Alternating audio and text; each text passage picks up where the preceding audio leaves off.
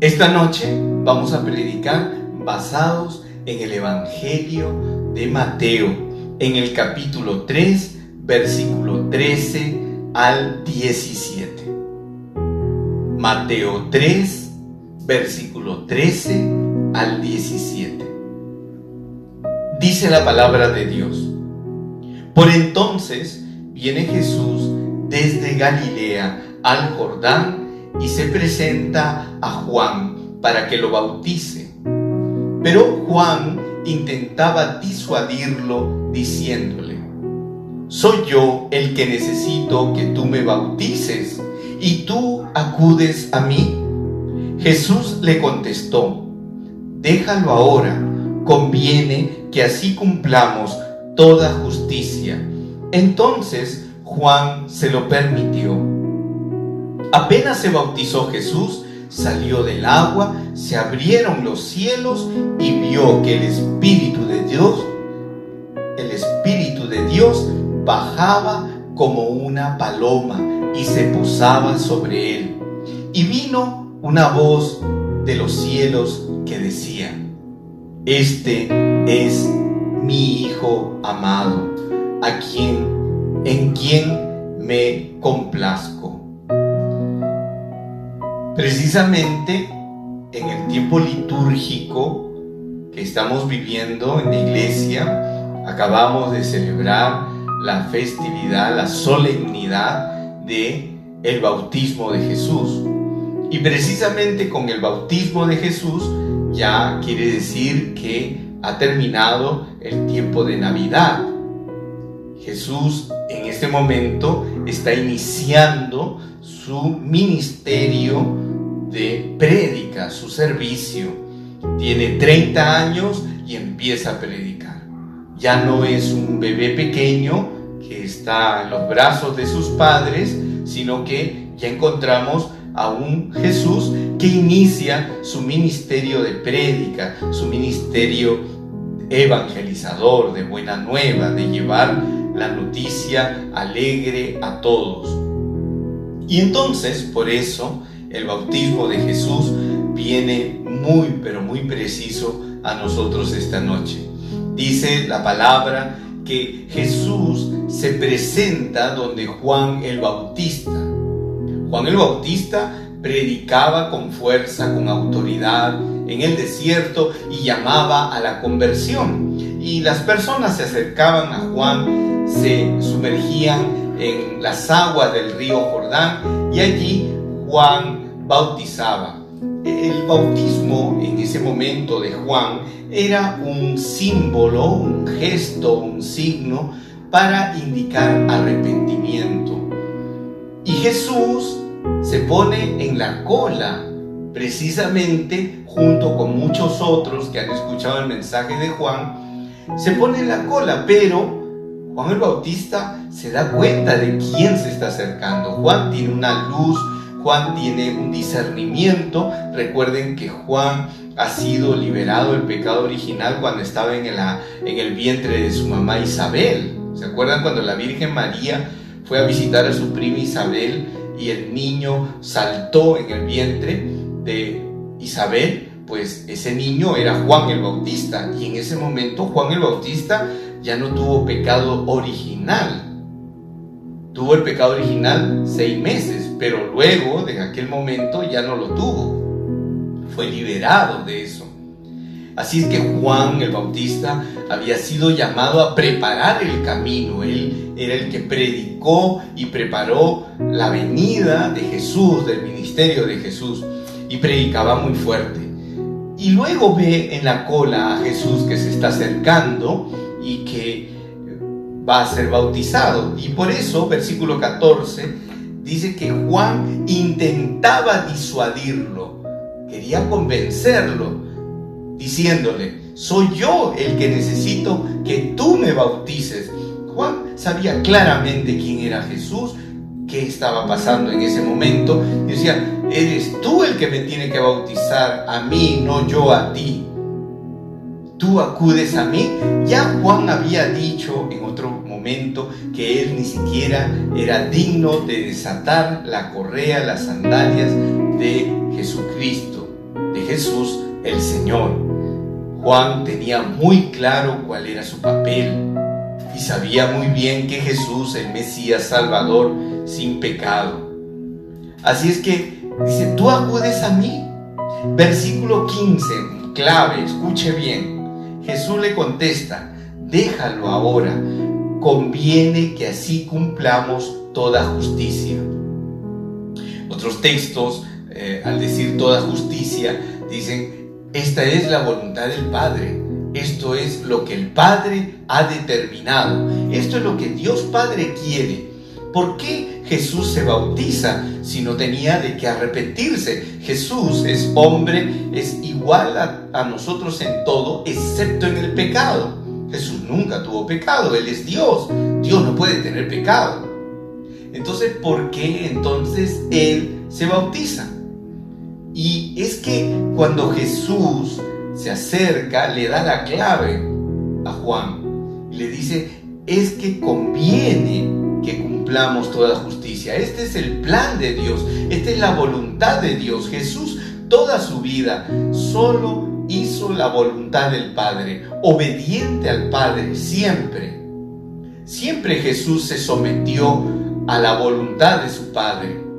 Y la voluntad de su Padre era que Jesús sea bautizado por Juan. ¿Por qué Jesús pudo haberle dicho, Padre, ¿por qué quieres que Juan me bautice si yo no tengo pecado? ¿Cuál es tu propósito? ¿Cuál es tu plan? Explícame, quiero entender. Simplemente Jesús obedece a su Padre y aquí está la clave. Le dice, es conveniente que cumplamos toda justicia. Y otras traducciones, como les digo, dicen, tenemos que hacer lo que el Padre ha determinado, lo que Dios así ha decidido. Y es que Jesús al entrar en esas aguas, Él se hace solidario, Él carga sobre sí todo el pecado del mundo, sobre sí, va a asumir todos los pecados del mundo, se va a hacer solidario. Cristo Jesús no tiene pecado, pero dice San Pablo, se hizo pecado por nosotros. Asumió, cargó todo eso. ¿Se acuerdan que Juan el Bautista también fue el que dijo, he ahí el Cordero de Dios que quita el pecado del mundo? Bueno, las traducciones más exactas dicen, he ahí el Cordero que carga con el pecado del mundo. Y es que Jesús toma sobre sí, entra en esas aguas y asume, se hace solidario. Pero no solamente se hace solidario y tampoco eh, es el único propósito, sino que a continuación mire lo que sucede. Versículo 16. Apenas se bautizó Jesús, salió el del agua y se abrieron los cielos. Los cielos se abren. Un signo, una señal bíblica para indicar que Dios está a punto de realizar una manifestación. Dios está a punto de manifestarse y va a ser cercano. Se abren los cielos y vio que el Espíritu de Dios bajaba como una paloma. El Espíritu revoloteaba y bajaba. En el Génesis se habla que el Espíritu de Dios revoloteaba sobre la faz de la tierra, sobre las aguas, se movía. Y esta paloma se está moviendo también sobre las aguas del Jordán. Está indicando que hay una nueva creación, hay un nuevo eh, inicio, un nuevo origen. Dios está haciendo algo nuevo, como dice el Apocalipsis. Entonces vio que el Espíritu bajaba como una paloma y se posaba sobre Jesús reposaba, descansaba. La paloma es un símbolo, el Espíritu Santo no es un ave, el Espíritu Santo es Dios, es Dios, pero está representado aquí en forma de paloma. En la Biblia se menciona el Espíritu Santo como aceite, como óleo, como fuego, como viento, como agua, como arras, como el dedo de Dios, etc. Todas estas expresiones que hablan del Espíritu Santo nos indican de alguna manera lo que el Espíritu Santo hace. Pero, pero, ya el Espíritu Santo desciende aquí como paloma. Y vino una voz de los cielos que decía, este es mi Hijo amado en quien me complazco. El Padre se acaba de manifestar, está impulsando, está diciendo que ese hombre que está saliendo de las aguas, Jesucristo, es amado por el Padre. El Padre le menciona y dice, es mi Hijo amado, me complazco en él. Está dándole el espaldarazo, está dando el certificado de, eh, de inicio, de validación del ministerio de Jesús. El Padre está enviando al Hijo, lo está presentando delante de todos para que todos sepan que Jesús tiene una misión directamente de su Padre Dios. Esto también nos indica algo más. Aquí se manifiesta la Santísima Trinidad. El Padre es el que habla, el Hijo es quien acaba de ser bautizado, Jesucristo, y el Espíritu Santo es el que desciende. Ahora entendemos, ahora podemos entender por qué Dios ha pedido que se haga esto, porque Dios le pidió a Jesús que vaya a ser bautizado por múltiples razones. Una, para ser solidario, asumir ese pecado de la humanidad, Él la asume, aunque no tiene pecado. Dos, para ser obediente, para dar una muestra, una demostración de obediencia a Dios antes que a nada y a los criterios humanos. Tres, para que el Padre respalde, valide, proclame públicamente el Padre Dios que Jesucristo es el enviado, amado por el Padre que se complace en Él y obviamente ahora para que se manifieste la Santísima Trinidad. Cuando hay obediencia, queridos hermanos, cuando obedecemos a Dios, hay bendiciones. Cuando obedecemos a Dios, los cielos se abren y desciende la presencia de Dios. Cuando hay obediencia a Dios antes que mis criterios, mis cálculos humanos. Juan no era una mala persona, Juan era un hombre de Dios. Sin embargo, le faltaba discernir ese elemento. Y Juan también va a tener una lección. Juan también va a aprender hay que obedecer a Dios antes que a los hombres. Hay que agradar a Dios antes que a las personas. Hay que quedar bien con Dios antes que con las personas. A veces, a veces nosotros tenemos respetos humanos.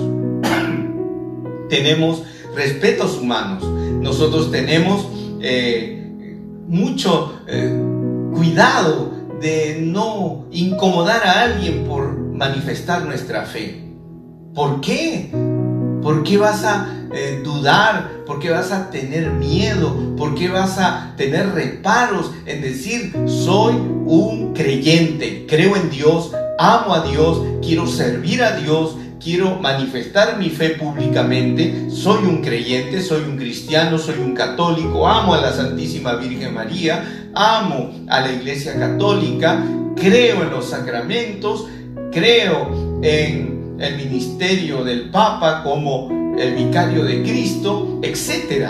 No debemos de avergonzarnos de manifestar nuestra fe. Todo lo contrario. Y yo sé que es muy difícil porque en nuestros centros de trabajo las personas que no creen en Dios son a veces burlonas. Más de una vez yo me he encontrado con personas que se burlan de mi fe. Pero usted cree que eso a mí realmente me tiene con cuidado, me tiene sin cuidado, sinceramente. Porque yo no quiero quedar bien con las personas y si incluso fueran amigos míos o hasta familiares, yo no quiero quedar bien con ellos, quiero quedar bien con el Señor. Yo debo todo lo que tengo, todo lo que soy, todo lo que seré, se lo debo a Dios. Todo aquello que he recibido en la vida, todas las bendiciones, se las debo a Dios. La felicidad que tengo, el amor que tengo a través de mi matrimonio con mi esposa María, se lo debo a Dios. Yo tengo que preocuparme y dedicarme y enfocarme solo de agradar a Dios y a nadie más. Y tengo que obedecer a Dios antes que a los hombres, antes que quedar bien con estructuras, pensamientos, qué sé yo, posturas políticas, ideológicas. Yo tengo que quedar bien primero con Dios. Y esto es lo que nosotros tenemos que entender. ¿Y por qué debo de hacerlo? Porque Dios es caprichoso, intransigente y nos quiere eh, separar de nuestros amigos, vecinos, familiares. No, porque Dios quiere bendecirnos. La clave de la obediencia es que cuando tú eres obediente a Dios, Dios puede hacer su obra en ti y a través de ti. Cuando tú permites que Dios obre en tu vida, cuando alineas tus decisiones con la voluntad de Dios, porque la voluntad de Dios es perfecta, Él sabe mejor que nadie qué es lo mejor para ti, para mí, para los demás. Pero tú y yo no lo sabemos. Entonces nuestro esfuerzo diario es descubrir cuál es la voluntad de Dios para mi vida, alinear mis decisiones con la voluntad de Dios, allí se garantiza la bendición, allí se abren los cielos. Cuando Jesús obedeció, a pesar que Juan le dice, mira, debería de ser de otra manera, no que yo te bautice. Jesús, tú tienes que bautizarme a mí, hagámoslo así. Jesús dice, no, tenemos que hacer lo que el Padre ha mandado. Tenemos que ser obedientes, tenemos que agradar a Dios. No, tú, Juan, quieres quedar bien conmigo, que yo te bautice, así vas a, que, se vas a sentir muy bien. Yo me imagino, Juan era consciente de quién era Jesús. Dice, ¿yo qué hago bautizándolo? Dios, Dios, yo no debería, hasta, hasta habrá sentido Juan el Bautista, que a pesar que había bautizado a tanta gente y era un profesional bautizando, hasta habrá sentido él que estaba haciendo algo mal. De hecho, dice la palabra que quería disuadir a Jesús, quería convencerlo. Entonces, una y otra vez, ¿cómo se habrá sentido el pobre Juan? Pero era necesario obedecer a Dios. Bendito sea el Señor por eso. Tú y yo tenemos que obedecer al Señor antes que a los hombres. Obedecer y agradar a Dios antes que a las personas. Nunca calle su fe. Nunca se acompleje de su fe. Nunca esconda su Biblia. Nunca esconda que usted es un creyente. Nunca se avergüence de decir que ama a la Santísima Virgen María, aunque sea para quedar bien con aquellos que no creen que María Santísima es Madre, Virgen, asunta al cielo e inmaculada. Ella es nuestra Madre y la amaremos. ¿Y cómo podríamos negar a nuestra Madre? Un día eh, me escribió una persona en mi canal de YouTube y me atacó, me atacó, me dijo varios improperios, porque soy católico, porque amo a la Virgen. Bendito sea Dios, bendito sea Dios. Y yo no me voy a detener, voy a seguir, voy a seguir. Y por eso la imagen de nuestras asambleas preside la Virgen. Y si usted ve los flyers que ponemos en las redes sociales, está la imagen de la Virgen María. ¿Por qué? Porque tenemos la alegría, la bendición, la felicidad de decir, soy católico. Yo respeto todas las denominaciones religiosas, ¿ah? las respeto, no atropello a nadie, pero yo me siento orgulloso, me siento feliz, me siento agradecido con mi Señor que me ha regalado una madre que reza por mí. Y yo no voy a negar a mi madre, no voy a negar a mi Dios, no voy a negar a mi Salvador y Señor. Y yo quiero decirte que ahí está el secreto de tu felicidad, ahí está el secreto de tu bendición. Y si tú tuviste reparos de compartir, porque dice, si le comparto mi enlace, me va a borrar, me va a bloquear, me va a eliminar de su selecto grupo de amigos, de su Facebook. Te reto, sé valiente. Y no lo digo solo para que compartas mi transmisión que hacemos, cualquier otra. Nunca te avergüences de tu fe, nunca te avergüences, porque Dios premiará, bendecirá grandemente tu vida a ti y a todos los que te rodean. Amén. Amén.